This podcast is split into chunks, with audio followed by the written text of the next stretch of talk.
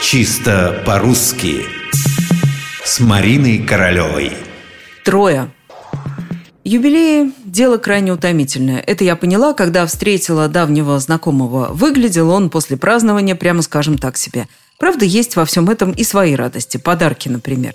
«Ты не представляешь», – сказал он, закатывая глаза, – «сколько всего нанесли. До сих пор разбираюсь. Одних только часов подарили три... Нет, трое. Нет, три штуки часов.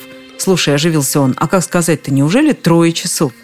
Я призадумалась, и мне вслед за приятелем, тоже, кстати, филологом, показалось странным такое вот сочетание трое часов, двое часов, словно это то же самое, что, например, двое часовых.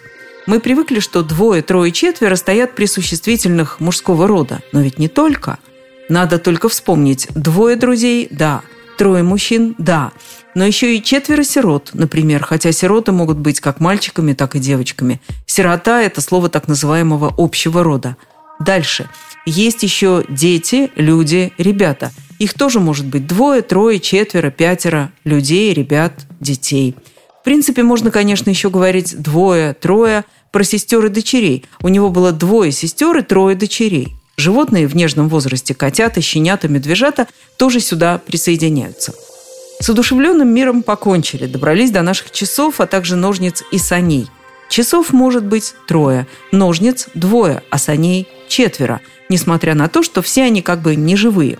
А происходит так потому, что эти слова имеют формы только множественного числа. Здесь же и рукавицы, и перчатки, и сапоги, и брюки – это все парные предметы. То есть трое сапог – это как раз три пары сапог, а вовсе не три сапога.